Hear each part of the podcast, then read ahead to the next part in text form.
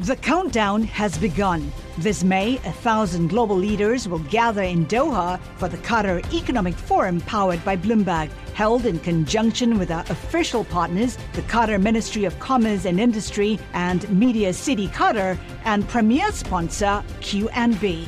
Join heads of state, influential ministers, and leading CEOs to make new connections and gain unique insights. Learn more at QatarEconomicForum.com.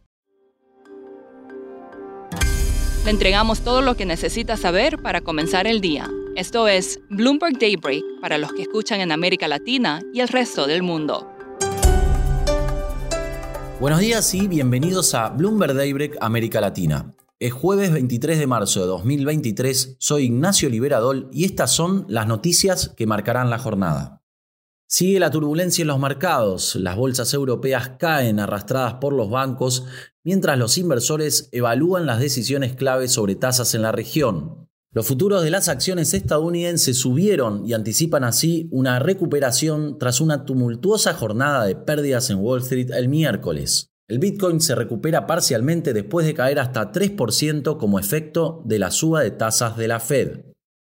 Se espera que después de la Fed, el Banco de Inglaterra continúe con su serie más rápida de aumentos de tasas en tres décadas, con un alza de 25 puntos básicos al 4,25%. Los bancos centrales suizo y noruego subieron sus tasas tal como se había previsto y anunciaron nuevas alzas.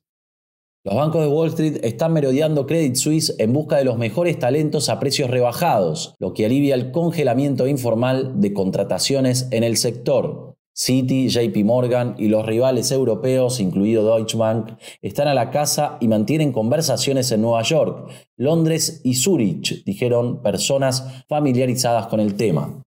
Mientras tanto, los analistas discuten el alza de tasa de 25 puntos básicos de la Fed y los efectos sobre la crisis bancaria. Jay Bryson de Wells Fargo dijo que ciertamente existe el riesgo de que sea una mala decisión. James Knightley de ING alertó sobre una mayor amenaza de estrés económico y financiero. El accidentado viaje de los bancos va para largo, advirtió Bill Ackman, luego de que Janet Yellen descartara las garantías de depósito en todo el sistema y retrocediera del apoyo implícito a los pequeños bancos y depositantes. El Banco Central de Brasil mantuvo su tasa en 13,75%, y advirtió que es posible que se necesitan alzas adicionales si la inflación no se desacelera como se espera. El tono hawkish de la declaración descartó un recorte de tasas en un par de meses, como esperaban algunos, y desafió la intensa presión del presidente Lula da Silva y su equipo por una política monetaria más suave. El ministro de Hacienda, Fernando Haddad, describió como muy preocupante el comunicado del Banco Central. También en Sudamérica, el Banco Central de Paraguay mantuvo su tasa sin cambios en 8,5% por sexto mes consecutivo. En Venezuela, el gobierno de Nicolás Maduro ha comenzado una serie de arrestos de importantes funcionarios de gobierno como parte de una campaña contra la corrupción. Patricia Laya, jefa de la oficina de Caracas de Bloomberg News, nos cuenta los detalles.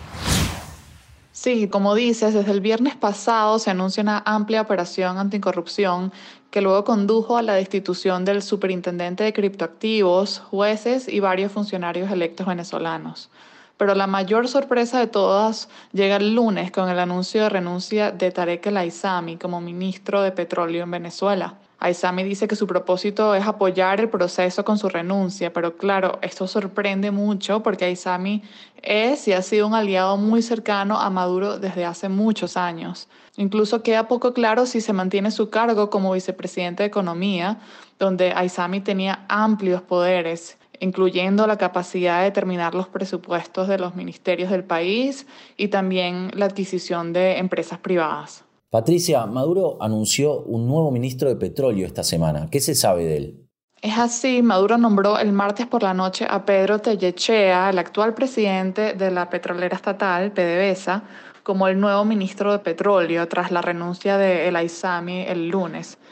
Tellechea ha trabajado por muchos años en el brazo petroquímico de PDVSA y se le es conocido como una persona que tiene conocimiento del sector. ¿Y qué va a ocurrir con respecto a más arrestos? Ahora, respecto a lo que pueda suceder en los próximos días, hasta el momento 19 personas han sido detenidas y según Jorge Rodríguez, el presidente de la Asamblea Nacional, dice que se deben esperar más arrestos esta semana. Por ejemplo, ayer la Asamblea Nacional despojó la inmunidad parlamentaria de Ugbel Roa, que suele ser el primer paso que toma el gobierno antes de un arresto. Roa es el exministro de Tecnología de Venezuela y él tuvo un papel clave en la promoción del petro, la criptomoneda soberana que propuso al gobierno de Maduro para tratar de eludir los, intentos de Estados Unidos de restringir el acceso de Venezuela al, sistema financiero global a través de una serie de, de sanciones durante los últimos años. Por último, la impresionante melena de Beethoven arroja nuevas pistas sobre su salud y ascendencia. Los investigadores utilizaron pelos guardados por amigos como recuerdo para secuenciar su genoma y encontraron una predisposición a la enfermedad hepática que lo llevó a la muerte en 1827. Por otro lado, no pudieron dar con la causa de su sordera. Eso es todo por hoy. Soy Ignacio Liberadol. Gracias por escucharnos. Para conocer todas las noticias que necesita para comenzar el día, revise Daybreak en la app Bloomberg Professional, donde puede personalizar las noticias que desee recibir. También puede suscribirse a la versión solo audio en Spotify, Apple Podcasts o la plataforma de su preferencia. Esto es todo por hoy. Escuche de lunes a viernes Bloomberg Daybreak.